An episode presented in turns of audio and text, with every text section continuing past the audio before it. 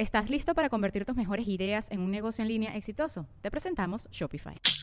Tal vez no lo sabías, pero nuestro podcast More Than Mamis es un negocio. Y lo comenzamos, por supuesto, para desahogarnos y hablar sobre la maternidad, no para convertirnos en expertas de ventas y del e-commerce. Así que sí, necesitábamos ayuda para vender nuestro merch y poner en marcha nuestra tienda. Por eso estamos tan contentas de usar Shopify. Regístrate con tan solo un dólar por mes en shopify.com barra sonoro, todo en minúsculas. Ve a shopify.com barra sonoro para llevar tu negocio al siguiente nivel. Shopify.com barra sonoro. Pasé por el centro de una ciudad y me tiraban rosas y había un montón de, de gente y fue como un espectáculo súper, o sea, conectado con la gente, pero suena demasiado como, ay, sí, qué raro, pero vivirlo en ese momento era como... ¿qué tal amigos? Bienvenidos a Rayos X. En esta ocasión tengo de compañero, de gran compañero de vida, la verdad, y gran amigo, y bueno, también revolucionario, por qué no decirlo, en el mundo del YouTube, porque está empezando también igual que yo. Les quiero presentar, que no necesita presentación, a Sebastián Adango. ¡Wow! Uh, ¡Qué buena presentación! Sí, todo eso, a huevo. Oigan, pues nada, muy feliz. Gracias, Rayito. Bienvenido. Lo que dices, también eres un gran amigo, te quiero mucho. Muchos años viéndote y me da mucho, no sé, estoy nervioso, amigo, estoy nervioso de estar acá. Pero es que hace, hace, bueno, no hace tanto no nos veíamos. A ti es una persona que suelo verte relativamente seguido. No sé por qué, no sé por qué. Sí te he visto muchas veces, yo creo. Sí, muchísimas. Por ahí más de 100. Sí, yo creo que sí. Y nos vemos seguido, pero casualmente. No nos ponemos de acuerdo. no, ¿no? Nos encontramos por el destino. Nos encontramos. Esta vez sí nos pusimos de acuerdo. Y la verdad te agradezco que hayas venido y que estés aceptando mi invitación. Qué chingón. Me encanta platicar contigo porque eres una persona súper como futurista, como que siempre vas como un paso adelante de los demás. Y me encanta siempre platicar contigo y siempre nos, nos ponemos a platicar. Y dije, ¿por qué no invito a Seba? Y le voy a decir que venga a platicar de todo lo que tiene en la mente, porque seguro tiene cosas bien locas.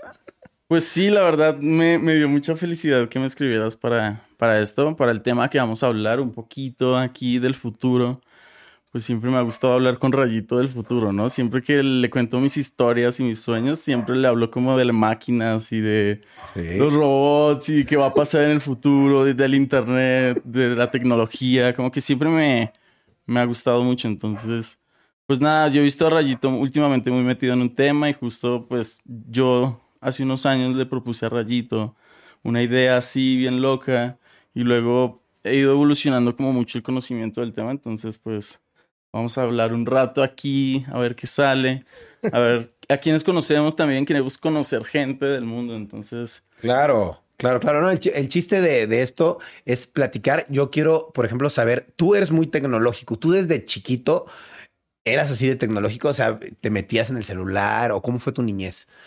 Uf, sí, fui muy tecnológico. O sea, mi mamá tuvo una computadora cuando yo tenía como, no sé, como 13 años.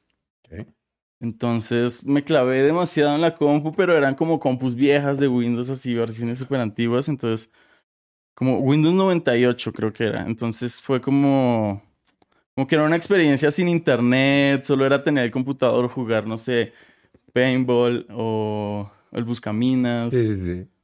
Entonces, como que ahí me gustó mucho. De ahí me, me aferré a la tecnología, me gustaba y abría todos los programas. Y de hecho, como aprendí a editar, fue que un día dije, ay, voy a abrir todos los programas de este computador, los voy a aprender a usar. Y entre esos encontré Movie Maker. Mm, y el Movie Maker dije, pero ¿qué es esto tan raro? Que no sé qué. Y bueno, lo aprendí a usar y ahí aprendí cómo editar videos. Y, luego ya descubrí el internet y sabía que la gente subía sus videos a internet. Fue como, qué guau, vamos a hacerlo. Descubriste el mundo de YouTube, me imagino, de las redes sociales. ¿Hace cuánto mm. tiempo lo descubriste? Lo descubrí como a los 15 años. Yo tengo 27 años en este momento. He vivido bastantes años como en este mundo de las redes sociales. ¿Tú cómo te enteraste de todo este mundo de las redes sociales, de YouTube, de Internet?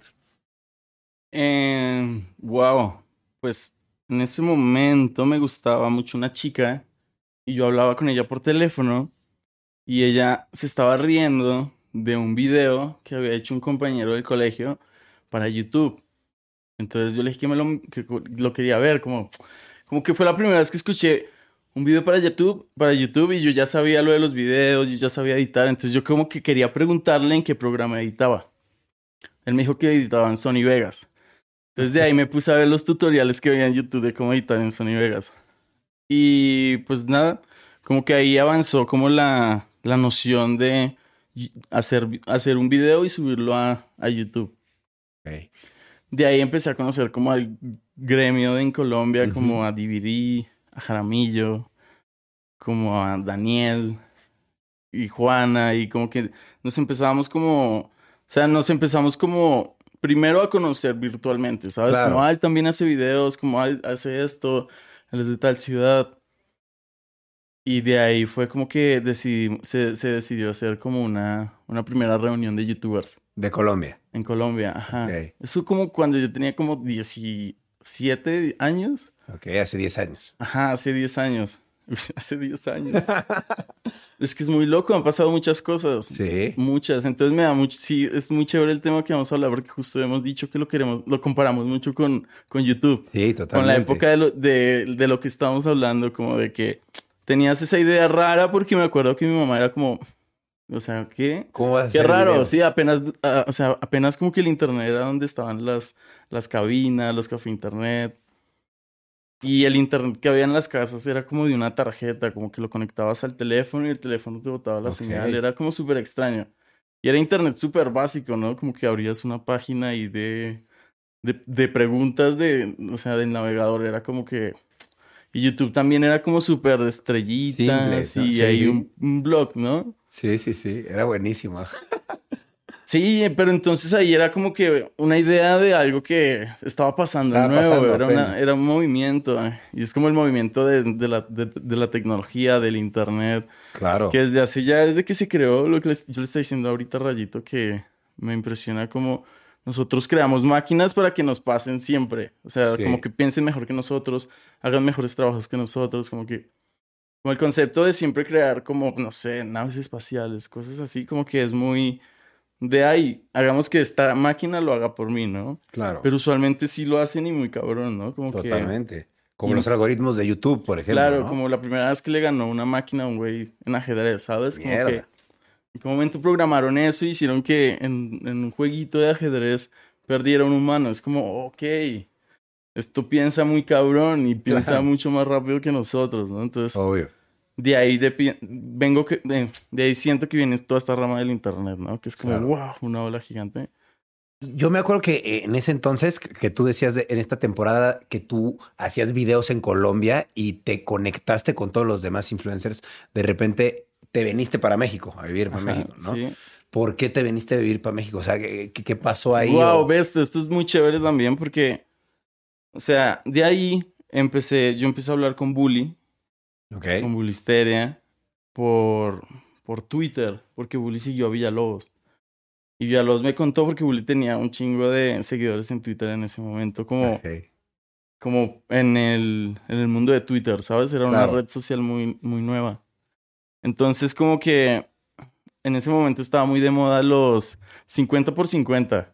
Entonces, mm. yo hago que tú me des 50 retweets o te, te, sigan 50 personas y tú haces lo mismo, que era como gomiciarse, ¿no? nos gomiciamos. Tú me recomiendas, yo te recomiendo. Ajá, nos gomiciamos. Entonces era como una... Eh, Villalobos hacía mucho eso como en un grupo que tenía como de gente, de tuiteros. Ajá. Entonces ahí como que creció mucho y Bully le contactó. Y luego yo hablé con Bully, y, eh, digo, con Sebas y contacté a, Bully. Y él y yo empezábamos a hablar mucho de este tema del internet, ¿no? Como que como que loco, huevón, todo lo que está pasando, como que en serio. Él me contaba mucho lo que pasaba aquí en México y yo lo veía como, no sé, como voy a ver tu morro. No, más como por los números, ¿sabes? Como que había una diferencia muy grande entre Colombia y México y dije, pues bro, o sea, allá es más cabrón, allá es exponencial. Claro. Entonces dije, se me metió la idea de eso y una vez Bully viaja a Colombia y hacemos una campaña para una para kilométrico, que es como una esta de plumas en Colombia. Y según yo, esa es la primera campaña digital que se hizo en la historia. O sea, o sea era, estaba Jaramillo, estaba Paisa, estaba Sebas y todo fue organizado así como por Bully. Y como que yo le decía, ah, estos manes, y él me decía, va y hacemos la campaña porque era una campaña mexicana. Claro. Entonces fue súper loco, como que ahí dijimos, no, en serio estamos haciendo esto, o sea, este- en serio nos estamos metiendo con, con personas, o sea, de publicidad que quieren invertir ahorita en, en lo digital, ¿no? Entonces, desde ahí ya fue como, empezó a cambiar un poquito la Claro. visión de, wow, esto es, esto es un negocio cabrón, ¿no? Como, como que esto también se va a convertir en el trabajo de muchas personas. Ok. O sea, como que siempre yo me imaginé como, güey, YouTube va a ser, como decía Paisa, va a ser la nueva televisión, ¿no? O sea, hace cuántos años. ¿Sí? Y, y, y, lo, y lo fue y lo es y ya ni siquiera compiten, ya es como otra... Sí, ya son otras cosas diferentes. Son medios de entretenimiento y ya, ¿no? O sea, cada uno tiene lo suyo. Ajá. Oye, ¿y tú qué dirías? ¿Qué prefieres? ¿México o Colombia? Mm, No, México. México. Sí, ¿De qué? ¿Para vivir en general? pues no sé, me gusta demasiado México. O sea, en general me acostumbré ya demasiado a las personas como, no sé, como en general, como que a la ciudad, como que al estilo de vida, en- de vida en México. Siento que aunque también es muy, sí, ciudad y carros, como que hay más maneras de llevarlo tranquilo. Entonces, como que en. Bogotá es demasiado, uff, demasiado, no sé, como Estrés, tráfico, tráfico. estrés, como sí. Entonces, no, no me gusta tanto. Y Medellín es como, uff, qué rico Medellín, pero pues, ya. Claro. No, y México es como la mejor, o sea, y de Estados Unidos también es como ver, o sea, Estados Unidos sí, súper cool todo, pero como que no sé, ya la gente, o sea, me acostumbré mucho a los, a los mexicanos, como que, Claro. ¿Cuál, ¿Cuál dirías que fue tu momento como más épico en eh, siendo como youtuber o influencer? uff, ¿Tuviste alguno así? sí, muchos. A ver, di- dime alguno, dime alguno. No, pero así épico. Bueno, una vez sí, eso fue épico. Pasé por el centro de una ciudad y me tiraban rosas y había un montón de, de gente y fue como un espectáculo súper, o sea, conectado con la gente. Pero suena demasiado como, ay, sí, qué raro, pero vivirlo en ese momento era como, o sea, yo llegaba a una ciudad y decía, ay, va, va a pasar esto y vamos a hacer esto y nos vamos a ver en tal lugar y de la nada había un montón de gente y fue como bacano, fue como raro. O sea, no te lo imaginas. Claro. Como que dices, ¿en qué momento yo voy a ir allá? Y pum, no, sí, sí había un montón de gente, eran como unas 200 personas, ¿sabes? Y en el centro de la ciudad y todo el mundo como se acaba de pedo. Y dije, "Guau". O sea, lo pienso ahorita porque en esos momentos digo, ¿cómo pasó? Y luego pasó y digo, wow. Y eso es como, pues, raro. Claro, claro. Y también, no sé, la primera vez que vinimos a México hicimos una convivencia como con todos. También en el centro de Coyoacán. Sí, me acuerdo. Llegó como caos. 3.000 personas. Eso fue muy cool. Sí, me A acuerdo Juan mucho lo eso. tiraron por el piso y lo querían, o sea, le querían quitar todo, güey. O sea, de te amamos. Pero ya era como, güey, esto está muy loco, ya Sí. déjenme. Es que a fin de cuentas, mucho del público que tenían ustedes era mexicano, ¿no? Sí. Y cuando llegaron aquí a México, pues fue como, wow, vinieron los youtubers de Colombia, ¿no? Qué chido. Tú sí te sentiste bien recibido por México, ¿no? Sí, obvio. Por eso te, te decidiste quedar aquí. Sí, me encanta México. Ok. Oye, ¿tienes algún video que sea el que más recuerdas de, ¿De México? de, tu- de, de YouTube, por ejemplo? Bueno, pues Yolo es como el que siempre me recuerdan, que es súper raro, un video que hice y lo vi hace poquito, que es como de, que en ese tiempo había una palabra que se llamaba Yolo, ¿no? Entonces como que, bueno, como, ay, hago lo que se me da la gana porque Yolo, ¿no? Entonces como que dije, ay, voy a hacer un video sobre eso y fue súper viral, tuvo como Órale. 3 millones de reproducciones y dije, qué locura, ¿qué es esto? Pero pues, no sé, era muy raro en esos tiempos, como que eh, pues siempre ha vivido como una evolución. Yo creo que justo ahorita estábamos hablando de eso, de que en ese momento éramos más energéticos y pensábamos cosas diferentes y Claro. wow, hacíamos un montón de locuras. Por ejemplo, la colaboración que más recuerdas De mi canal. de tu canal o de las que sea, alguna que digas, güey, grabamos esto. Pues mira, locura". justo también hoy venía hablando con María y es que la primer colaboración que hice en mi canal de YouTube fue contigo. Ah, sí. Sí. Órale, qué chido, güey. Sí, y fue porque estábamos, estaba viendo un stream. Yo tenía todos mis videos en privado. Y hace como dos semanas dije, ay, los voy a ver en stream. Y los que en verdad me vuelva a conectar, los voy a volver a, a- a poner públicos. Y vi la primera colaboración es contigo y tenemos como unos papeles en la frente. No me acuerdo qué es, cómo se llama. Y como que tenemos que adivinar el nombre que tiene el otro en la frente, algo así. Sí, sí, sí, me acuerdo. Le fue súper bien. También. ¿cuánto, ¿Cuánto tiempo tendrá eso? Como Nueve, años. ocho años, no sé, está ahí. Sí, qué locura. Wow. Que eso me iba a decir. ¿cu- ¿Cuándo nos conocimos tú y yo? ¿En ese video o un poco antes? ¿Tú te acuerdas? No, la verdad no. ¿No te acuerdas cuándo? No. Yo me acuerdo O que. sea, fue hace mucho, mucho. O tal vez fue como en alguna reunión de youtubers, creo yo. Sí, yo creo que Sí. Uf, ¿te acuerdas una que hicieron por allá en una casa? ¿De quiénes eran? ¿Taquis? No sé. No sé. Que la hicieron en un lugar lejos y, o sea, eran como... Los cuartos eran como pasillo, pasillo, pasillo. Ah, ya sé dónde. Sí, sí, sí, la de. La de Atlixco, Atlixco, Esa Atlixco. estuvo buena. Ok, estuvo bueno. Ahí creo que te conocí, yo creo. Tal te vez, conocí. sí, o antes. Es que no, la verdad no me acuerdo. O sea, Ok. fue hace mucho tiempo y como les decía, o sea, sí nos hemos visto muchas veces en la vida. Y en verdad que nunca es como que, ay, vamos a vernos rayitos, sino... Y en situaciones diferentes, fiesta, tranquilidad, incluso eh, de repente estoy así en mi casa En la y de repente llegas y, ay, güey, eh, llegaste a mi casa, sí, digo, con tal ah". es verdad, es verdad, es verdad. Sí, como, como que se da casual, ¿no? Sí, Naturalmente. Es Y eso verdad. está chido. Oye, y ahorita como, como influencer, digamos, digamos que tú dijiste, ya, ya no voy a hacer videos o qué has decidido hacer.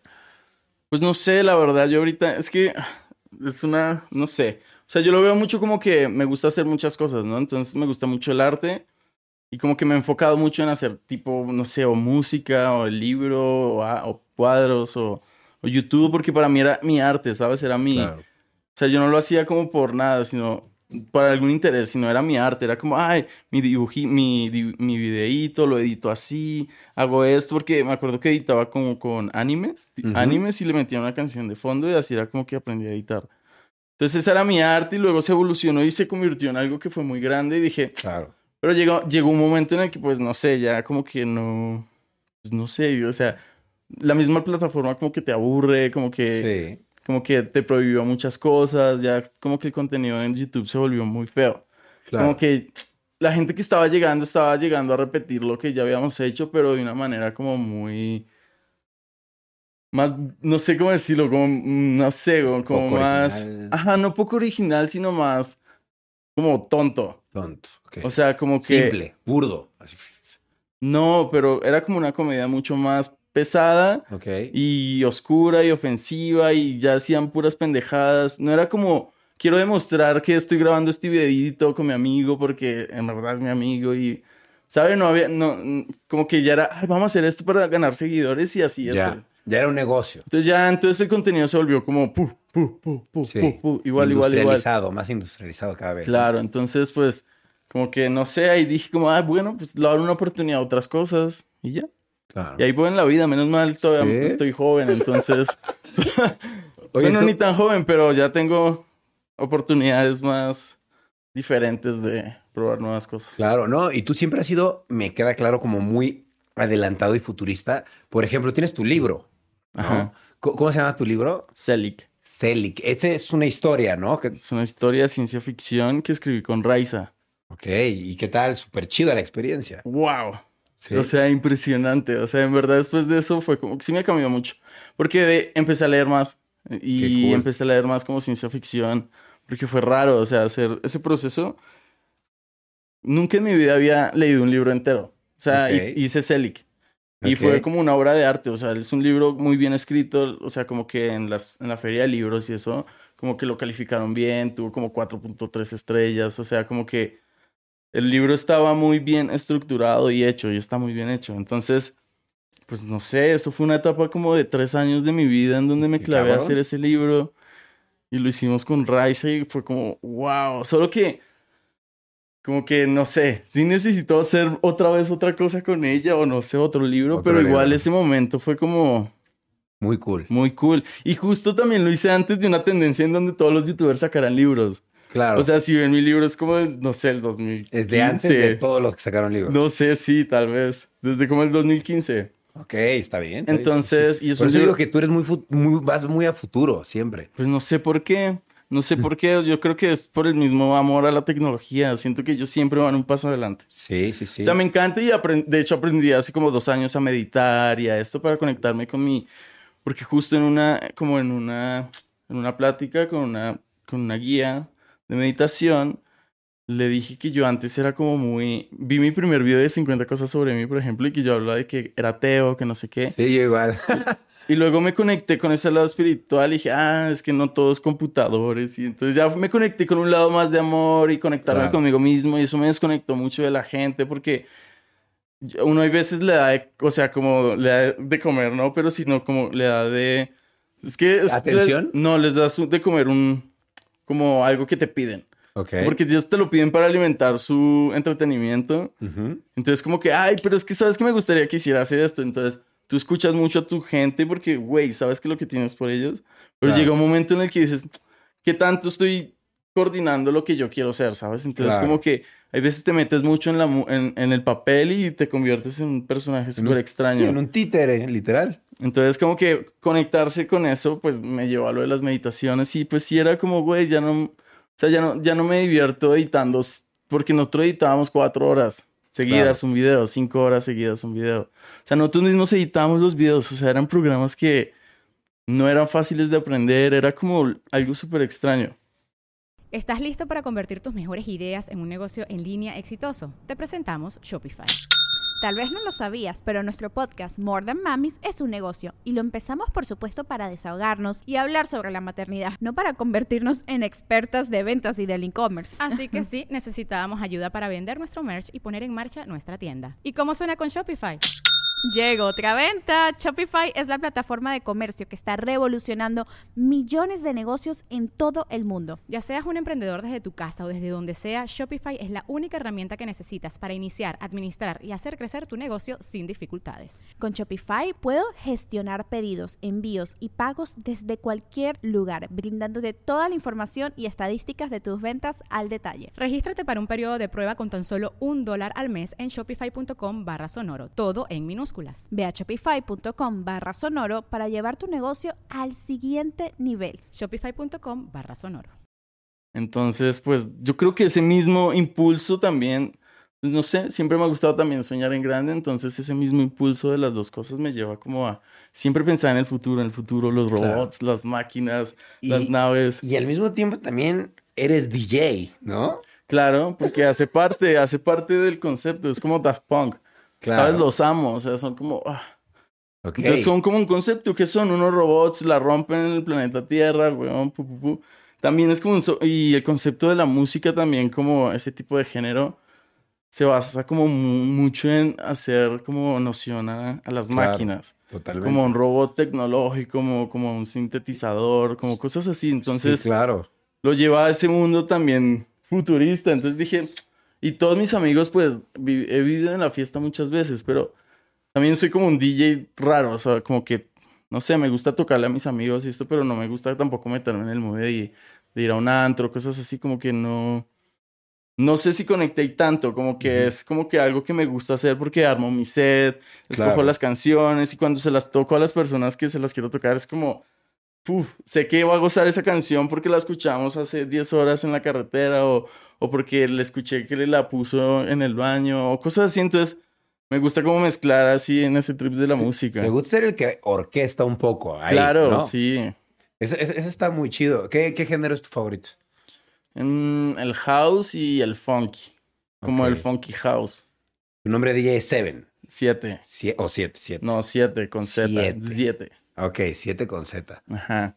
Y Porque también. es Zelig, que es el libro, Ajá. y en, en, en Zelig hay un personaje que es el principal que le dicen el usuario 7. Ok. Entonces el usuario 7 es, es el DJ. Es como Ok. Yu-Gi-Oh! Cuando voy a tocar, me imagino a Yu-Gi-Oh! Entonces Ok. digo Yu-Gi-Oh! y pum, me transformo y ya soy 7, ¿sabes? Ok, Entonces ya ok, ok. toco como 7. Dirías que es como un alter ego tuyo. Sí, sí, sí, sí, me encanta. Ok, está chido. Todos tienen su, su parte artística y tú todo lo llevas al futuro. Y también al mismo tiempo eres gamer, o sea, haces streams, videojuegos. Claro, gamer. Pues llevo con eso como tres años, ¿sabes? De que dije, ah, ya voy a hacer puros videojuegos. Tuve mi, como mi, o sea, mi re- he tenido mi recorrido como en aprender cómo es el mun- mundo gamer, como, Claro. como estudiar qué son los torneos, qué juegos son los que están arriba, por qué, qué funciona, cómo es el modo de juego, ver a los equipos jugar, ver cómo los, o sea, me tocó ver una final de League of Legends en el Movistar Arena en Bogotá. Órale. Y dije, no, esto está muy real, bro. O sea, la gente reunida viendo a los gamers ahí en su teclado como un deporte. En Blizzard, en Los cabrón. Ángeles, eh, visité, eh, vi- fui a uno también de Overwatch. Igual, pero así ya los coreanos de un lado, la otra banda del otro y como, güey, los manos repro así del un número uno del mundo. Es como, qué locura, o sea, como Wow. cómo en verdad esto se vuelve tan impresionante. Y, y un juego que la primera vez que yo veía, y era como, intentaba entenderlo en ese momento y me metía en la acción porque ya después decía, uh, este es muy bueno, este, wow. Entonces ya como que te metes en un juego, ¿sabes? Cuando ya entiendes, como League of Claro. Legends, como que los que lo entienden lo gozan, ven un, un estadio y es como, no, este man se va a pelear con este man porque Ajá. se trae en raya y este man es mejor ADC o este es, es como es mejor delantero, este es mejor defensa, es lo mismo, es como se, se metió en, ya en un mundo eh, eSport, o sea, Claro. ya es. Entonces, o sea, una vez escuché a alguien que, o sea, en Estados Unidos te dan una visa de trabajo si eres gamer, ¿sabes? O sea, Sí. podrías obtener una visa de trabajo por ser gamer. Claro. Sí, claro. Es un- a fin de cuentas ya es un deporte, es, Es un un- esports, claro. Y qué loco que todas estas industrias van así creciendo, ¿no? Como YouTube y la industria de los videojuegos, como que de repente de 10 años para acá, como que dieron un salto gigantesco, ¿no? ¿Estás de acuerdo? Sí. Digo, muy los videojuegos siempre han dado saltos gigantescos, pero de 10 años para acá ya hay torneos, ya es mucho más oficial, como que siento que todo se ha hecho mucho más industrial, ¿no? Sí, ahorita hay mejores procesadores. Entonces, no, sí está muy loco. Es que ya los videojuegos tienen unos 3D así impresionantes. Dices, "Uf, el nuevo Halo ahorita está como, o sea, es como, wow, ¿en qué momento? Yo me acuerdo que yo jugaba el Halo 2 así en un café internet. La primera vez que conocí la interconexión, ¿no? Y, y todos jugando Halo interconexión, yo decía, wow, ¿qué es esto? Era una sensación que yo ni siquiera entendía que estaba, o sea, Estar con, con tus amigos así, tus primos jugando Halo, era como te estoy matando. Era la primera vez que yo veía una interconexión, ¿sabes? Yo siento que Claro. Halo revolucionó eh, todo. Halo es como el Bitcoin, ¿sabes? Es como de, la, de la interconexión. Claro. O sea, es como, wow, interconectó un chingo de cosas. Eso hizo Halo, ¿no? Como que la interconexión así entre los usuarios. Luego era como, no, ¿quién era el mejor de- del, del lugar o cosas así, los torneos? Yo- o sea, fueron los primeros torneos que yo vi. Yo, yo veía en los café internet, no, es que es un torneo de Halo. Y así, man, super pros matando así. O sea, hasta ahorita lo estoy analizando, ¿sabes? Pero digo, siempre como que eso ha evolucionado. Y ahorita está demasiado, o sea, lo que te digo, lo, lo de los estadios de videojuegos es una locura. Es una locura. ¿Cómo percibes cómo ha sido la, la evolución de las redes sociales y de las empresas así como YouTube en estos 10 años? Uf, rara. Yo creo que para ellos ha sido lo más difícil. Porque hasta ahorita hasta tú mismo te haces publicidad, ¿sabes? Claro. Es como que las mismas marcas ya buscan ellas mismas ver cómo se hacen la publicidad, pero al principio invirtieron mucho. Claro, obvio. Siento que ahorita invierten igual, pero ya no invierten tanto en los proyectos como con personas. Ya es como, ay, es como lo más fácil en una página web. Arréglame estos números, esto. Pero ya es digital, ¿sabes? Antes era como, bueno, la campaña con este youtuber, porque este youtuber es el que tiene esta cantidad de vista y este youtuber es el que podría, tiene este target y, ¿sabes?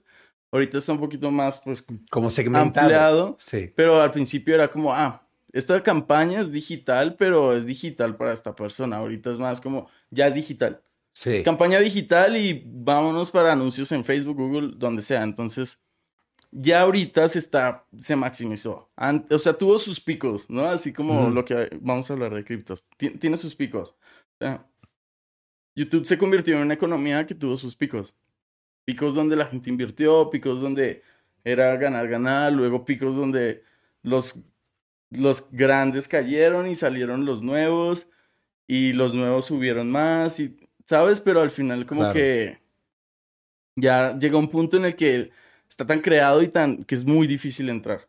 Claro. ¿Sabes? Como o es muy caro o ya es demasiado tiempo el que tengo que meterle para entrar. Claro, O obvio. sea, antes era un video a la semana y era cool. Ahorita es, bro, ¿cuánto vas a grabar al día? Sí, literal. ¿Cómo lo vas a hacer? ¿Qué tanto vas a hacer reír? ¿Cómo, o sea, como que ya es muy difícil. Entonces, Claro. Ahorita sí es muy difícil ser youtuber, aunque es una obligación. Totalmente, casi. Ya como estamos tan en este pues mundo de quédate en tu computador, pues básicamente tienes que buscar como maneras. Tú te grabas y ya haces tu blog más fácil, ya hay muchas más cámaras. En esos tiempos también las cámaras era como una cámara digital que grabara cool, pues era difícil de conseguir y era cara, era como las cámaras apenas, toda esta tecnología digital de las, por ejemplo, de la Sony, no existía. Entonces también, como el que tuviera un buen, una buena cámara, una buena calidad, era como, wow, qué cool, este man tiene calidad y es difícil de tener también calidad. Claro. Oye, ¿qué dirías que es lo más difícil que te ha pasado en estos 10 años, así en las redes, que dices, ay, esta situación tuvo fea? Mm, pues en general como que nunca ha sido muy creo que nunca me he metido como en polémicas en internet. O sea, es muy extraño. Mi vida ha sido muy abierta, como que a mi entorno. Yo he sido una persona muy abierta. Sí, he estado en un montón de fiestas. He estado, o sea, me he visto de muchas maneras con muchas personas. Y es extraño porque no tengo ningún raye con, o sea, en, en digital, porque pues no sé. Como que por lo mismo que me alejé un poquito de lo digital y de las redes sociales, como que no no, como que no. Sí, no, y nunca tuviste ningún conflicto con No, como que mi comunidad de fans tampoco era muy hate.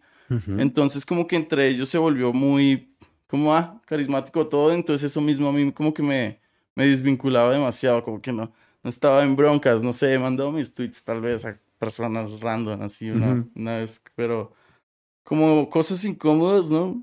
Oye, y hace rato estábamos platicando que tú estás muy empapado de información sobre criptomonedas, ¿no? Por ejemplo, ¿qué me podrías decir de primera mano de las criptomonedas? Ok.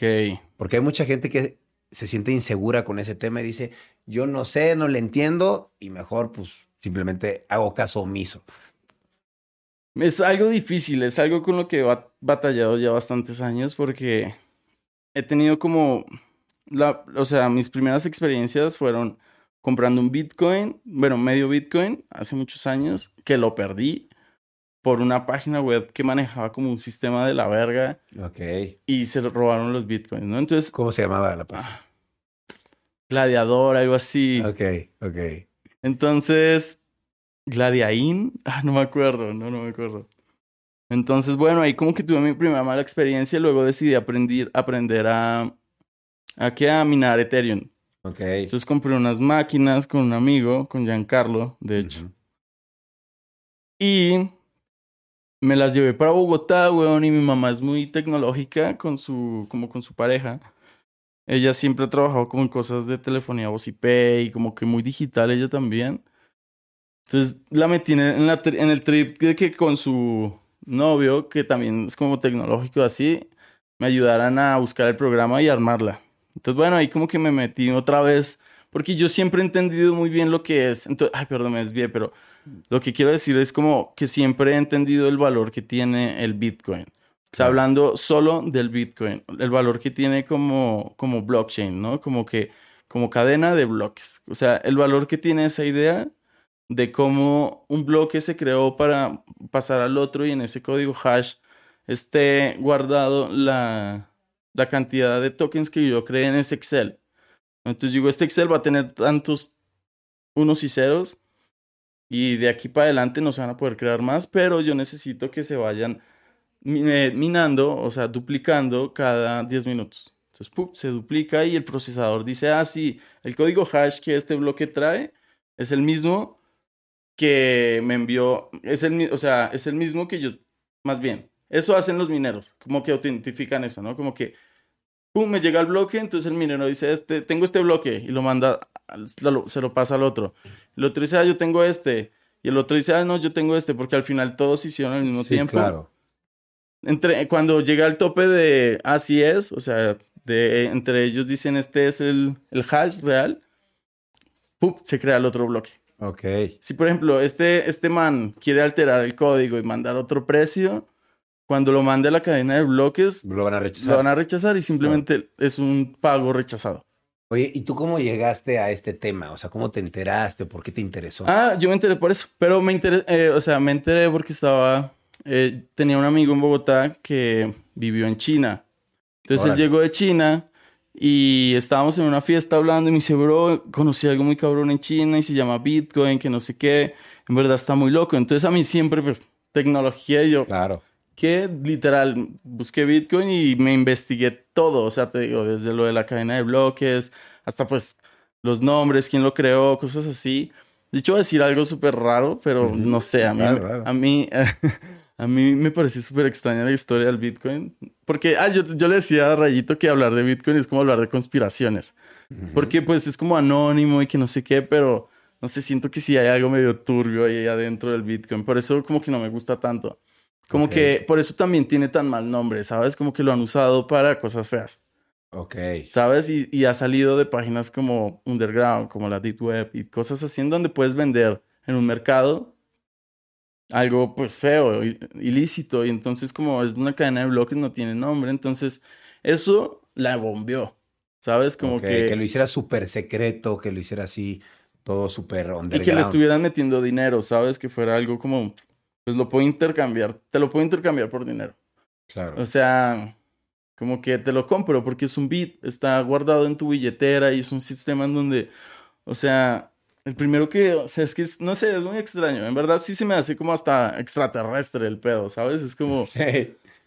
O sea, ¿cómo salió ese código? ¿Sabes? ¿Quién lo, quién lo creó? ¿Cómo? ¿Por qué? ¿Por qué es tan cool? ¿Por qué es tan fácil? ¿Por qué es tan simple? Sí, porque literal el creador de Bitcoin, pues Satoshi Nakamoto, no, no se sabe quién es. No, ajá, es como el anónimo, ¿no? sí, Entonces, sí, sí.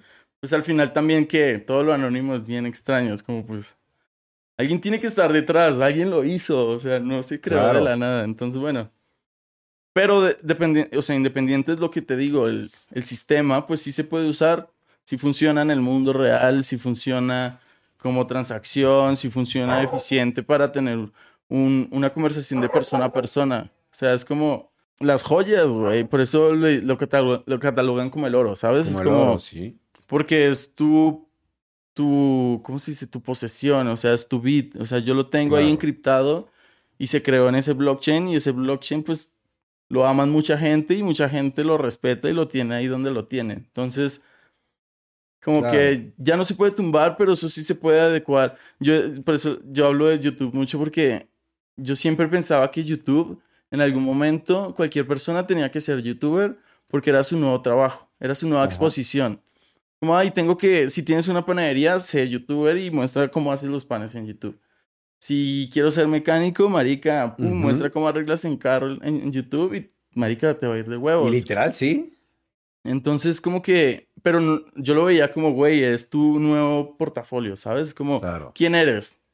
Este es tu Sí, es tu ca- currículum. ca- cara, tu cara, tu presentación. Entonces, de ahí viene esta tecnología que son las criptos y lo siento igual, es como... La gente lo confunde también con, ah, es que no está regulado, que no sé qué, que los impuestos, que son cosas así. O sea, en realidad todo está regulado. O sea, si eres una persona que trabaja y que hace su vida, o sea, ahí estás pagando tu impuesto en lo que cost en lo que compres, en tu dulce, en tu carro, en tu, en donde sea. O sea, no es como que Sí, todo tiene impuestos. todo tiene, exacto. Y, Y- y esto es algo que no se puede, es como ponerle impuesto a que, no sé, a, a tener un, un cojín. Ujú. O sea, yo tengo mi cojín y es mi cojín, o sea, nadie me lo Claro. puede quitar, o sea, lo puedo intercambiar a alguien. Pero entonces este es un sistema en donde marca que eso se hizo intercambiable, ¿no? Entonces como Claro. lo mismo con el dinero, tienes un, un papel y lo intercambias porque tiene un valor y tú pues ya lo tienes súper metido en la mente que tiene ese valor. Claro. ¿Y tú crees que yo, yo veo mucho que la gente tiene miedo de invertir en criptomonedas porque lo ve como incierto y como que ve que varía mucho el valor de la moneda? Claro. ¿Tú qué crees? O sea, ¿qué, qué consejo le darías a la gente para que no tenga este miedo o, o- Es que, mm, es que decir criptomonedas como es tan grande, Claro. sí diversifica todo. Sí, porque Y ese es el miedo, porque Sí. sí, no puedes invertir en, criptomonedas. Sí, claro, en cualquier cosa. No, a lo que voy es en criptomonedas. O sea, criptomonedas son muchas. Claro. O sea, invertir en un, en un, en, en, no sé, ya en una cripto, o sea, en específico, te está refiriendo a que sabes que estás invirtiendo algo en qué. El valor que tiene Bitcoin. O sea, yo venía como a defenderte mucho y como el, el concepto de Bitcoin para que mucha gente no caiga en eso. Porque ahorita hay muchas empresas que crean tokens Sí. que también va dentro de la cadena de bloques. O sea, dentro de la cadena de bloques se pudieron hacer muchas cosas, como lo que hizo Ethereum, que creó con- contratos, hizo como su canal de programación, en donde la gente hace un token, o hace un contrato inteligente, o hace un juego. Y todo esto lo hace bajo esta red, ¿no? Entonces, tú creas un token y está bajo esta red, pero no, o sea, al final estás aportándole a Ethereum. Claro. ¿Sabes? Si desde el primer momento, ah, es un token en que, o es una criptomoneda en que red está, no, en Ethereum, pues ya es Ethereum. O sea, invierte en el, mm, o sea, en el, es que, ¿cómo decirlo? En el, en el producto Ethereum. Claro, en lo que es En la acción. función. yo lo sí. veo como acciones, yo lo veo como un nuevo, por eso es como un, por eso hay un nuevo mercado de divisas en la cripto, porque son acciones. Y a fin de cuentas tiene una función la moneda, ¿no? O sea, Ethereum Tiene le- la función, no, mira, es que ni- no tiene la función. La única función es registrar la transacción. Solo que la gente ha confundido mucho la función de la, de la moneda. En realidad, por eso te digo, lo veo como acciones. Entonces tú vives tu empresa en cripto y a los que quieran ser parte de esta acción, en vez de hacerlo en divisa, lo hacen en cripto. porque No porque sea ilegal ni porque esté regulado, sino porque es una transacción directa. Claro. O sea, tú te estás guardando tu acción. Es como, güey, yo compré esta acción y la tengo yo. La puedo guardar en una billetera nativa, ¿sabes? Es como, "Ah, tengo una acción, son 100 monedas de tal, de Ethereum. No, bueno, pues es mi Ethereum y el man que está trabajando en Ethereum hace que crezca, crezca, crezca, crezca. La persona en cualquier momento dice, ay, cambio mi acción por esta, esta otra acción o ya. Claro. Son intercambiables a fin de cuentas. Entonces, es- yo siento que es el mundo de la inversión, de, así como llegó el mundo de entretenimiento, así como llegó el mundo de la música, este es el mundo de la inversión digital. O sea, o sea, es un barco en el que sí o sí te van a subir. Totalmente. Es, yo lo veo mucho como hace nueve o ocho años veían YouTube y decían, ay, ¿qué onda con esta plataforma? Como que yo veo la televisión, pero no sé si esto me entretiene. Ah, no, ya me gusta mucho, ya veo videos, veo lo que yo quiero cuando yo quiero, yo lo busco, ya me gusta YouTube, ya no lo juzgo, ya no lo veo a mal como videos tontos o bobos, sino ya puedo aprender ahí, ya puedo hacer muchas cosas ahí. Qué cool, se volvió algo cool. Yo siento que algo así va a pasar con las criptomonedas porque es tener la cultura de saber llevar bien tus finanzas y saber llevar bien tu dinero, cuidar tu dinero, tener la cultura de no nada Mira, más guardarlo, ¿no? Mira, sí, o sea, yo, cre- yo creería que, o sea, de toda mi vida de locura, hasta ahorita estoy sentando un poquito más de bases en el pedo de la inversión, porque a lo largo de mi vida he tenido dinero para gastar, pero nunca, o sea, como que mis inversiones antes eran otro tipo de pensamientos, como que, como que invertía en mi experiencia, invertía en mi viaje, invertía en conocer, invertía en crecer como, como, en, con, como en conexiones, como Claro. cosas así. Y nunca entendí muy bien el mundo de las finanzas, o sea, Claro. o sea, lo que es ya la bolsa de valores y todo esto es como, si suena un, un algo más complejo. Y lo chistoso es que ahorita la gente piensa que lo complejo es cripto. Es como, no, eso suena Es algo re fácil. complejo. Y es muchísimo más fácil. O sea, simplemente te estás, estás va- validando tu acción. ¿Tú crees que esto tenga que ver mucho con tu edad? Que creciste y dijiste, me importa más, Pues no. ¿no? No, mira que hace poco vi un video de hecho un man que hace como videos de finanzas y man tiene como 23 años. Claro, ok. Y él habla como de las cosas que ha ganado de inversión y así. Y justo hizo un video de tus 20 a tus 30 años. Y él dice, bro, son los 10 años en donde pff, te puedes hacer putrimillonario invirtiendo. O sea, no tienes que matarte trabajando, Claro. invirtiendo, invirtiendo tu dinero. Entonces, es muy fácil al final, es como una cadena. de- tienes uno y luego otro son dos. Y si tienes dos y luego dos son cuatro. Y si tienes cuatro y luego cuatro son ocho. Y se vuelve exponencial, Claro. cabrón. Pero es algo en donde no podemos entrar tan fácil Claro, es poco a poquito. y donde entramos, en verdad no sabes, o sea, estás invirtiendo en Tesla, ¿sabes? Como, bro, sí, confío un montonón y puede que me vaya muy bien, pero no es como, ¿qué, ¿Qué estoy invirtiendo, ¿sabes? O sea, Sí. estoy en una página, estoy jugándole al hombre, esto es muy difícil, tienes que mandar, o sea, como que, y, y es diferente porque, por ejemplo, tú, tú, tu acción la guardas en verdad como un valor diferente como de las divisas, como de dinero, estás jugándole más al movimiento como de, de lo que haya en ese momento en el mercado. Claro. O sea, ¿quién tiene el control de esa- ese movimiento allá que están haciendo? Y fu, fu, fu, sí, estás ganando, perdiendo.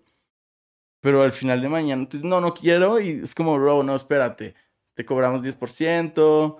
Esto pasó así, perdiste esto porque en este momento bajó. Es como que, en verdad, dependes a muchos más números. O Claro. sea, sí es muchísimo más delicado ese pedo porque es gente invirtiendo en la bolsa, sí, millones de pesos. Aquí es como muy matemático. claro. Entonces la barra sube y baja a lo que está pasando y usualmente tú compras para guardar tu producto, no es como Sí. no es como que compra y bajó de precio Y y ya lo es, cero, pues sí, pero igual lo sigues teniendo. Claro.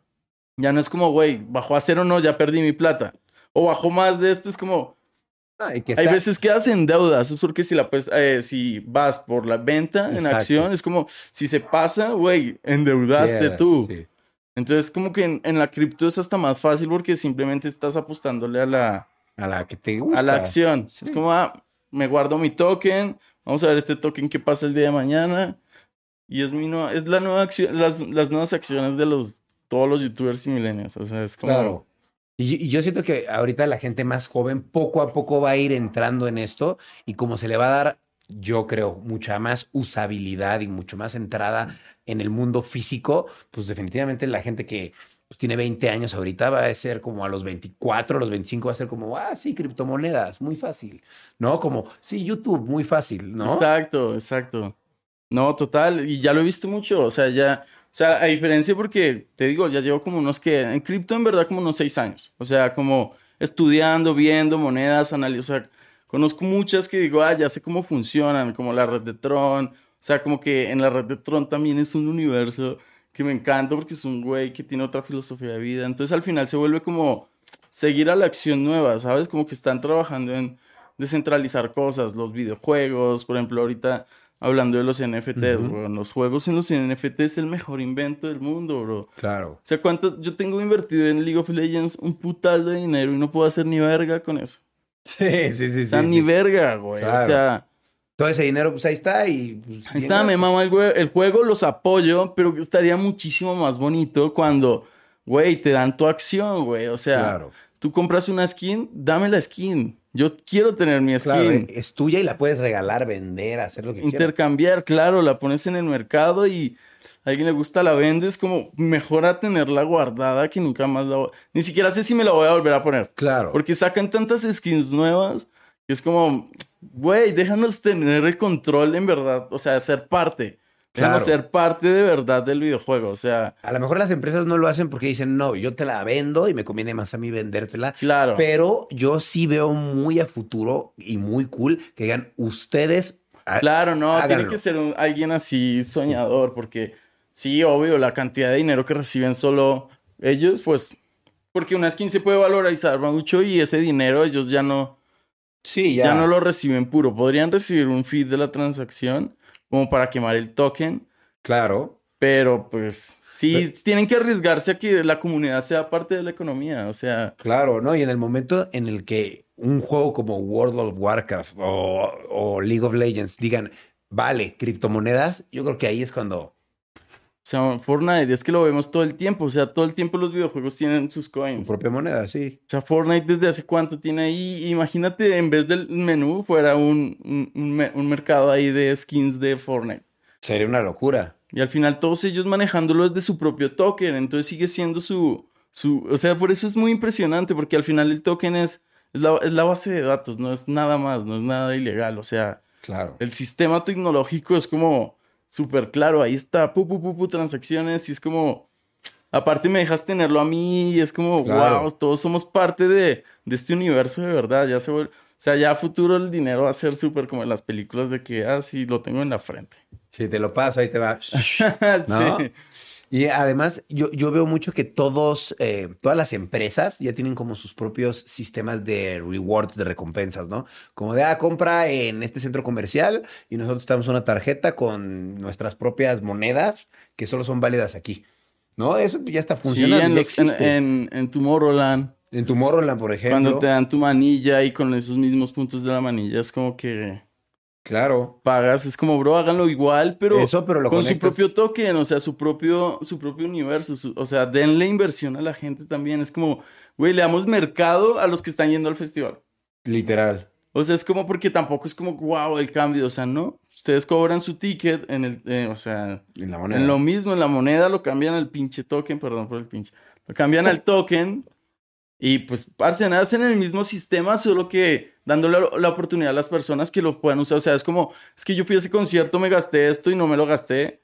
O sea, Y ya se quedó ahí. ahí se quedó ahí. O sea, eso me ha pasado que voy, la recargo, luego ya no me los gasté, me voy del, del, de la fiesta, del festival. Y es como, güey, ya no me los puedo gastar, no mames, los boté Claro. ahí, ahí están. O sea, Pero cam- eh, estaría muy loco que una criptomoneda eh, o como Binance, por ejemplo, llegara y dijera, ¿saben qué? Pues yo agarro todos los festivales de México, por ejemplo. Y ya, eso, eso le daría mucha usabilidad, ¿no? claro, demasiada, pero ahí sí no sé cómo funciona Yo algo tan masivo. O sea, o sea, ellos ya tienen como, es que meterse, eso es lo que le falta también a mucho a la criptomoneda, meterse en el mundo real. Claro. O sea, todo lo están haciendo digital, los conciertos digitales, todo digital. Entonces, como ahorita pues pasaron tantas cosas con el mundo y están pasando tantas cosas, ahorita pues hacer ese tipo de eventos pues está muy complicado. claro. Entonces, como que igual lo están digitalizando todo, ellos están haciendo eso digital, Sí, sí, ¿sabes? sí. O sea, ese sistema lo pueden usar las empresas como para tener un control de ellos mismos y poder hacer una fanaticada, ¿sabes? Claro. Pero que alguien como Binance coja y haga eso está muy difícil. O sea, pueden ser patrocinadores y darle la tecnología y eso estaría cool. Porque Sí, claro. les daría una hoja de datos de cuánta gente fue, qué, se- qué fue lo, lo que más se vendió sin tener que mandar recibos. O sea, es una forma de conectar tu ecosistema.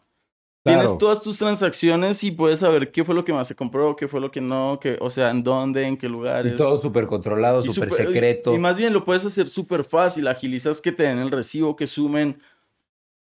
Yo, yo, yo sí lo veo muy, muy, muy que va a pasar en el futuro porque es necesario, como, así como pasó con la pandemia que todo se hizo como mucho más digital y que también las redes sociales pues son como más populares, obviamente va a pasar lo mismo con el dinero que se vuelve más exponencial y que se vuelve pues más como una cultura financiera de, ¿sabes qué? Pues guarda tu dinero en, en esta moneda o gástalo así. Sí, inviertan. O sea, yo sí les digo que inviertan ahorita en cripto, que saquen un porcentaje pequeño de lo que tengan, lo conviertan y se den cuenta que pueden convertir hasta 20 dólares. Que digan, Claro. ya tengo 20 dólares en cripto. De lo que... Luego, pero eso simplemente para que aprendan a usar los programas, para que entiendan. Claro. Porque es difícil, la verdad, si no es como, ay, voy a entrar a entender el- la cadena de bloques. Sí, no, es, es- eso a lo mejor sí está más complejo, pero a lo mejor el hecho de decir cambio mi dinero a cripto, como que ya las aplicaciones lo están haciendo más amigable, todo como más sencillo. En cambio, antes yo me acuerdo que tú hace tres años me llegaste a decir, cuatro años, como, uy, estaría bueno invertir en criptomonedas, en Bitcoin. Y pues yo, la verdad, no, ni te hice caso porque para mí era chino y ojalá te hubiera hecho caso porque pues hubiera entrado Y en un ojalá me hubieras hecho caso porque yo hubiera invertido también ahí. Entonces, pues bueno, error. Pero no, igual no importa. O sea, yo sí me lamento de muchas cosas. Es que es muy chistoso. Es como digo, ay, ya no soy youtuber y ya no, ah, qué cool. Pero al final digo, no, no importa. Ya todas las experiencias que viví, wow, las transformé. Me hice increíble y ahorita tengo todavía con la vida para seguir entendiendo cosas nuevas. Entonces, como que mínimo me siento subido al barco, aunque mínimo ya sé que existe desde hace tanto tiempo. Entonces, desde ese tiempo por acá, en cualquier momento, cualquier cosa que escuchaba de eso la guardé. Entonces, Claro. todo eso es información y la persona que, por ejemplo, pues ya invirtieron allá y mucha gente invirtió por allá y votó su Bitcoin, ¿sabes? Es como Claro. que también fue mucha gente la que perdió dinero, o sea, no es como que todos se hicieron millonarios por el Bitcoin, entonces Sí, no. tienes que entender cómo lo que yo les decía, cómo guardarlo, que sí puede ser confiable, que, por ejemplo, las nuevas meme coins, donde puede, o sea, después te, te metes como en un mundo de trading, o sea, es como que es muy divertido. Yo creo que también ya porque soy un poquito más grande, pero si lo hacen ahorita de jóvenes, si son jóvenes o si ya son adultos, o sea, es el momento de hacerlo. No tengan miedo. Por eso háganlo con Claro. poquito, no tengan miedo. Eso es muy importante, no tengan miedo a, a perder algo que, pues, que no necesiten. Entonces, que sea dinero que estén dispuestos a perder. Claro. Que diga. "Ah, voy a perder esto, como estoy dispuesto, así como un día estuve dispuesto a gastarme eso en una peda, Ajá. o en un restaurante, o en una pendejada que compré, o en cualquier cosa, y di, güey, voy a tener el riesgo y ya, ¡pup! Y de la nada, pues vas viendo cómo evoluciona, cómo va Claro. creciendo, o por qué va bajó. Si bajas, pues eso también es una alerta, te sales y dices, uy, voy a investigar por qué. Luego, ah, no, voy a entrar en esto porque está- me- ya aprendiste. Entonces, todo el tiempo tienes que estar aprendiendo, pero no, no está difícil. Y también les aconsejo que entren mucho como al mundo de los videojuegos NFT. Eso está interesante, ¿no? Siento que los videojuegos van a empezar a tener esa, esa filosofía de hacer su propio, su propio, su propia bolsa. Claro. Entonces le van a dar, yo, yo siento que le van a dar la oportunidad de que los, de los jugadores tengan recompensas económicas. Entonces, siento que eso va a despegar para allá, lo de los videojuegos, porque es algo que se ha pedido durante toda la década, que sus coins de su juego tengan un valor. Valor, como un sueño. Sí, literal está súper cool eso. Si llega a suceder, que yo creo que va a suceder, ¿tú estás de acuerdo que sí va a suceder? Sí, Es que no hay manera de No, que no yo, suceda. yo sé que ya está sucediendo, o sea, ya está sucediendo, solo que no son proyectos tan de gráficos como, es como la realidad virtual, yo la conozco hace 10 años también, la primera vez que me puse las Oculus 1, así con la pantalla gigante y todo, yo decía, estos gráficos están de la verga, pero ¿qué estoy viviendo, bro? En serio me estoy viendo así en realidad virtual, esto está muy loco, uno tocaba y uno se asustaba y la montaña rusa era como, ¿qué es esto? Y ahorita te pones unas gafas que, mejor dicho, disparas a aliens. Sí, sí, sí, sí, sí. Es la tecnología. A fin de cuentas, la tecnología va súper rápido y pues las regulaciones y todo eso, pues tardan siempre, ¿no? Y pues yo creo que es parte de, de la Igual evolución. sí, que llegue, es que, sí, es que más bien el gobierno tiene que llegar a entenderlo para, o sea, ponerlo en, en, en práctica. Todos ganan, no es como que va a ganar solo el pueblo, es como gana todo el mundo, son, es un sistema para cada persona. Claro. Y cada persona decide cuánto invierte, cuánto, o sea, en qué lo usa, como que entra, es como entrar a la Matrix. ¿Qué otro proyecto tú has visto así de ese estilo? Yo que sé que tú ves muchas cosas a futuro, ¿qué otra cosa has visto así como esto va a funcionar? O esto lo veo como a futuro. De tecnología, De tecnología y de todo en general. De redes Uf. sociales, videojuegos. a ver. Mm, Los NFT, que siento que sí es, va más allá de la criptomoneda. NFT. Siento que por el mundo del arte se va a poner impresionante. No sé si hasta música empiece a hacerse NFT, ¿sabes? Como que siento que el NFT, o sea, intento no hablar de otra cosa que no sea criptomoneda, pero es que igual es algo encriptado. Claro. No estás hablando de la criptomoneda, sino de la imagen encriptada, del, de tu pedazo de arte encriptado. Entonces, eso puede ayudar mucho a las industrias con el copyright. Como que está bien loco eso. Me gusta cómo está desempeñando, cómo va, porque te digo, lo van a aplicar en videojuegos, lo van a aplicar en el arte, lo van a aplicar en cosas donde el NFT es la imagen tuya personalizada, ¿no? Entonces, siento que eso tecnológicamente en internet va a despegar. En entretenimiento no tengo ni idea. El podcast me gusta como está evolucionando, me, gusta como Sí. lo, lo que haces, o sea, Gracias. está cool el concepto podcast, siento que es una buena tendencia. Eh, los videojuegos es una tendencia muy grande. Claro. Siento que ahorita más que youtubers y influencers van a empezar a aparecer muchos gamers. También, ¿no? Muchos gamers. Y TikTokers. Sí, pero igual. O Van a evolucionar a otra cosa. a otra cosa. Necesitan evolucionar plataforma más grande. Y muchos de los TikTokers les mama ahorita el pedo también del gaming, ¿sabes? Como Sí. que muchos traen la misma escena del computador cool y como que Claro. se están metiendo como en eso de gaming, gaming. Como que mucho adolescente, la verdad. Claro. Oye, y yo veo que eres un Sebas como, como que hay muchos Sebas. O sea, está Sebas, pero hay muchos Sebas. Hay Sebas el escritor, Sebas 7, Sebas YouTube, Sebas Gamer, Sebas criptomoneda. O sea, hay muchos Sebas Todos en la calle, en la fiesta. en la fiesta. O sea, ¿qué pedo? O sea, ¿cuál es tu Sebas favorito o cuál dirías que es el, el núcleo? No sé, siempre lo busco y digo, ya, Sebastián, ponte serio, ya, sal, sal, sal el real. No importa si quieres volver a rapear, pero No, no es, no sé, no existe. Ese es el Sebas. O sea, el que me gusta cambiar, siempre me ha gustado viajar, cambiar, mirar nuevas cosas, como que no estancarme en, en los mismos sueños, como que pues sí, evolucionar en muchas cosas. No me gusta como vivir lo mismo siempre, entonces me gusta recordar las cosas en el momento feliz. Ok.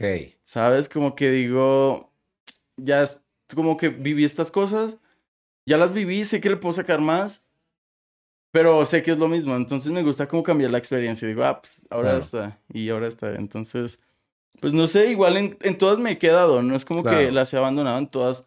Me he quedado en todas, sigo alimentándolas de alguna manera porque fu, son como mi núcleo. Todas son, parte mi de ti. núcleo. Ajá. Todas son parte de ti. Eso es lo padre, que son diferentes formas de expresión de arte tuyas, ¿no? A fin de cuentas. Sí. Un poco. Sí, y es también. mi forma de expresar. Sí. Como, "Ah, véanme de esta manera. Al final uno siempre quiere como, pues no sé, transmitir algo. Entonces, ah, ah, fui pa- paracaidista también, anótalo. ¿También? Fuiste Claro. paracaidista, ok. No, fuiste no, soy paracaidista. Ah, eres paracaidista. tienes Bueno, tu- paracaidista no. O sea, hice mis ocho saltos solo. Ok. Pero ahí te dan como tu diploma con mi nombre y todo. O sea, Órale. eso es muy loco. Lo hice este, lo hice este año. El curso de paracaidismo con Mario Ruiz. Ok, y rápido. Lo hicimos en Cuautla. Ok. Y wow. wow. ahí tengo mis videos saltando así, dando mortales. Por ejemplo, chido. tipo de experiencias me gusta también, lo extremo. Es que es chévere vivir, bro. Hay que Todo. vivir la vida. Hay que hacer de todo. Mira, hay- yo hay veces como que soy muy filosófico y hago tanto porque sé que en algún momento ya me voy a morir. Claro. Y digo, "Ay, mínimo tuve los tiempos bien para hacer las cosas, ¿sabes? Como que no quiero a mis 50 años decir, no, ¿por qué no? Me ¿Por qué no hice esto? Sí, sí podía. hecho, sí. sí. lo hubiera, sí lo podía hacer. Claro. Miren, así me demoré un poquito más en hacerlo, así sea un poquito, pero toda, o sea, siento, ¿sabes? Como que sí tengo mi determinada edad en donde sé que esos otros Sebas tal vez ya no, ya no aparezcan, porque o- Claro. o, no me va a dar la salud, o porque no me va a dar, mi, o sea, mi vejez, o cosas así, ¿no? Si llego a una vejez. Entonces, pues, en algún momento tienes que cambiar todo otra vez y dejar de ser el DJ o dejar de ser el youtuber. Entonces, Claro.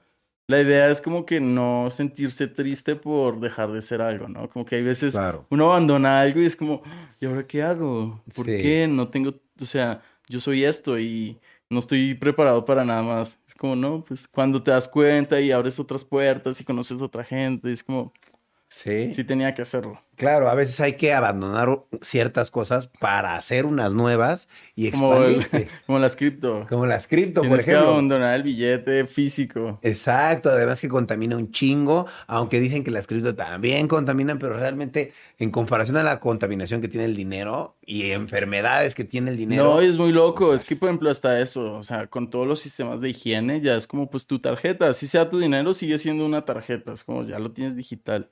Claro. Entonces, Sí, sí, sí, sí. todo es un proceso y un cambio, pero nada, y eso, a- adaptarse, ¿no? Como a los Claro. cambios. Y si quieren, pues, meterle al mundo del cripto, de YouTube, del influencer, de los podcasts. Cualquier cosa lo pueden hacer, entonces, no Claro. sé. Disfruten la vida. Oye, y tú que eres un visionario del futuro, ¿cómo ves a Sebas en el futuro? Bro, no, no, no, increíble. O sea, es que justo estuve en un momento en mi vida en donde abandoné cosas que me dieron muy duro de muchas maneras. O sea, como que cambió mi- todo. ¿Sabes? Como que, como mi estilo de vida cambió tanto, pues me tocó empezar de cero. Pero en, la, en, la, en, en, en el inicio de ese cero ya es un cero como, como lo que te decía, uno más uno es dos, dos más dos, cuatro, cuatro más cuatro, ocho, y así exponencialmente. Entonces, Estoy en, estoy en- ahorita estoy metido en ese algoritmo, ¿sabes? Antes estaba en un 1 más 1, 2. Ok, ahora ya estás en 2 más 2, 4, 4. O sea, ya estás acumulando. Ahora estoy al cuadrado, entonces Ok, ya es un Sebas al cuadrado. Ya estoy cada vez más exponencialmente que simplemente 1 más 1, 2, más 1, 3. Entonces yo antes estaba en ese trip como tranquilo, disfrutando, bla, bla, bla, pero pues no sé, cada vez como voy creciendo siento que pues uno va madurando más. Que si tienes la oportunidad y te das el chance de vivir las experiencias que tienes que vivir en el momento adecuado, mm, cuando creces ya esas cosas no te van a mortificar. Entonces, eso también es placentero, como que, pues no sé, me siento pensando que en un futuro voy a estar igual, tranquilo, feliz y con todo excelente. Ok, en tu vida personal, ¿tienes novia? ¿Cuá- Sí. ¿Cuánto tiempo llevas con? Llevo un año con ella. Bueno, 10 meses, pero ya casi un año.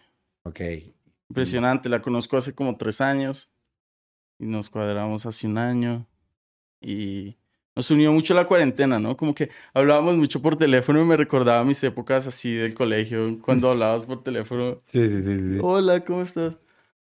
Y no, y hay mucha conexión con ella y es cool. Es cool, Sí, es cool también estar con alguien pues que te quiere y claro. compartir también tus experiencias, eso también te cambia mucho.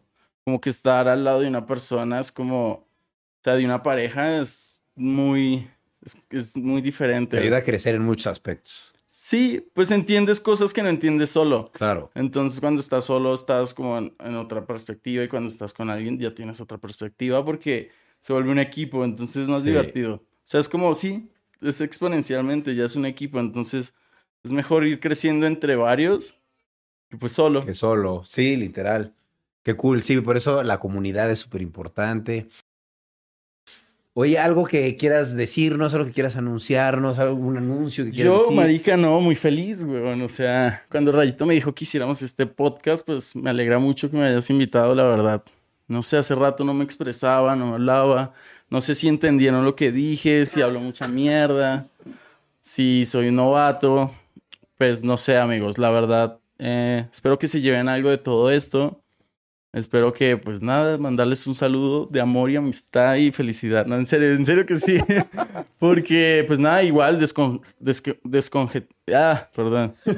Ya, ¿qué? Descongestionense de tanto internet y sean felices, vivan sus vidas.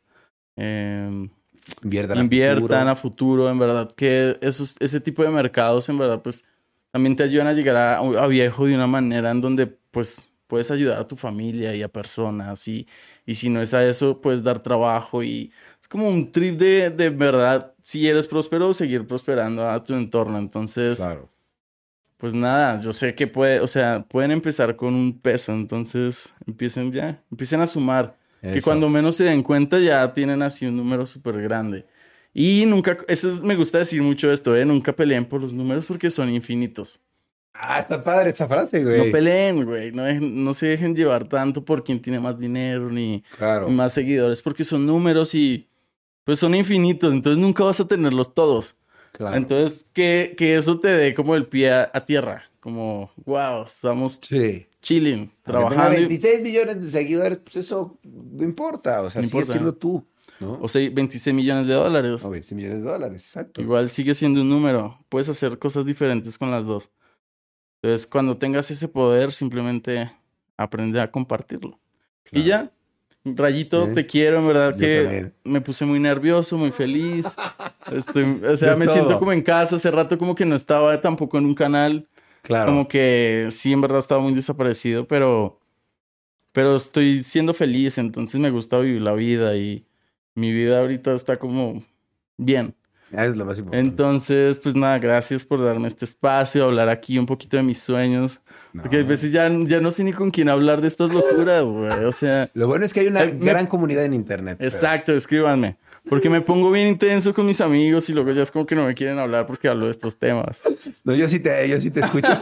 pero bueno que te voy a escuchar más, aunque me salgas con ideas muy raras de repente, te voy a poner más atención porque la gente como tú que, que ve a futuro y que tiene esas ideas como bien revolucionarias que de repente eh, llegas y dices, güey, tengo la idea de un juego que trae esto y trae el otro, trae el otro", y digo, wow, o sea, qué chido. Yo no le entiendo igual porque pues no tengo tu visión, pero qué padre que tú sí tengas esa visión a futuro y que sí lo, lo veas como realizable y que con el paso del tiempo, pues se comprueba que lo que dices, pues se cumple, ¿no? Entonces está... Ah, eso me gusta. Sí, al final, eso sí me gusta, ese como guardar ese como güey al final. Sí, Te lo bueno. dije. Sí, sí, el te lo dije es bonito.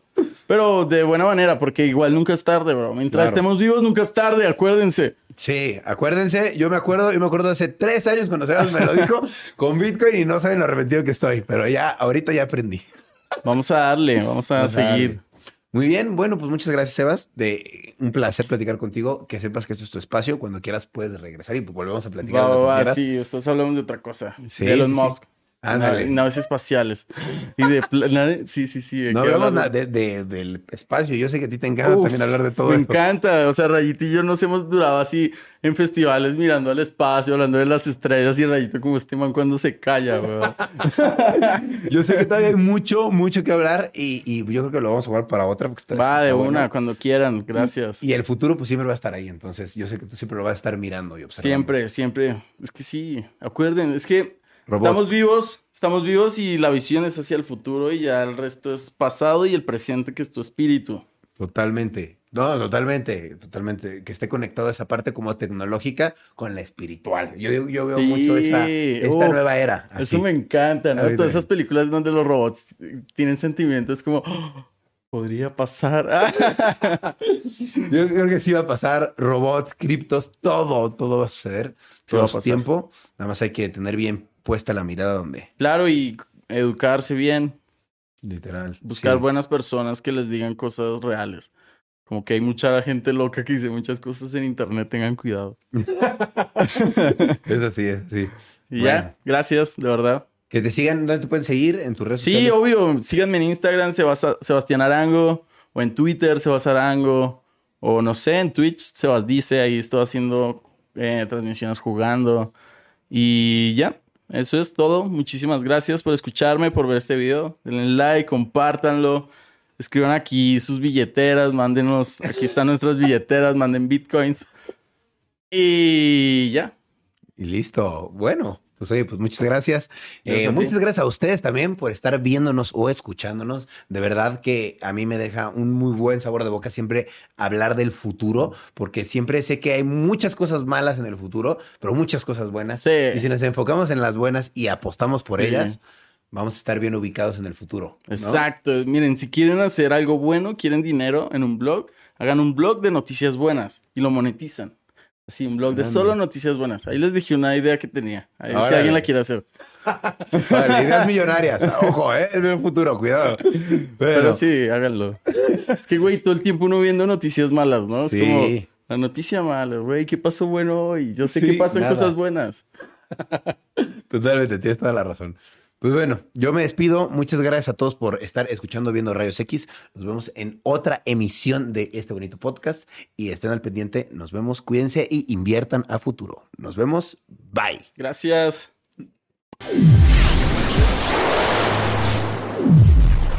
Hola, yo soy Karen Ferreira. Y yo, Alex Goncalves. Y los queremos invitar a escuchar Mañanitas. Todos los martes y viernes tenemos un nuevo episodio con noticias, divertidos invitados y la interacción de nuestra audiencia. Disponible en plataformas de audio. ¿Estás listo para convertir tus mejores ideas en un negocio en línea exitoso? Te presentamos Shopify. Tal vez no lo sabías, pero nuestro podcast More Than Mamis es un negocio y lo empezamos por supuesto para desahogarnos y hablar sobre la maternidad, no para convertirnos en expertas de ventas y del e-commerce. Así que sí, necesitábamos ayuda para vender nuestro merch y poner en marcha nuestra tienda. ¿Y cómo suena con Shopify? Llegó otra venta. Shopify es la plataforma de comercio que está revolucionando millones de negocios en todo el mundo. Ya seas un emprendedor desde tu casa o desde donde sea, Shopify es la única herramienta que necesitas para iniciar, administrar y hacer crecer tu negocio sin dificultades. Con Shopify puedo gestionar pedidos, envíos y pagos desde cualquier lugar, brindándote toda la información y estadísticas de tus ventas al detalle. Regístrate para un periodo de prueba con tan solo un dólar al mes en shopify.com barra sonoro, todo en minúsculas. Ve a shopify.com barra sonoro para llevar tu negocio al siguiente nivel. Shopify.com barra sonoro.